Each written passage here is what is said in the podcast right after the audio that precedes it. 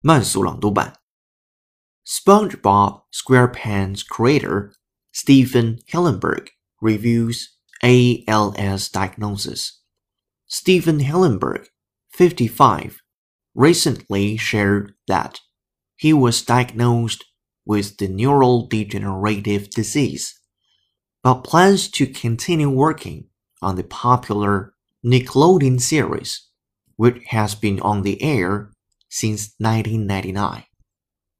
I wanted people to hear directly from me that I have been diagnosed with ALS, he said in a statement to Variety.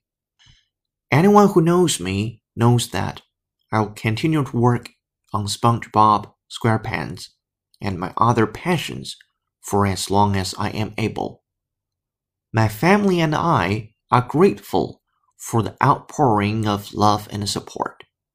We ask that our sincere request for privacy be honored during this time. The statement continued. 本期节目就到这里，恭喜你又进步了。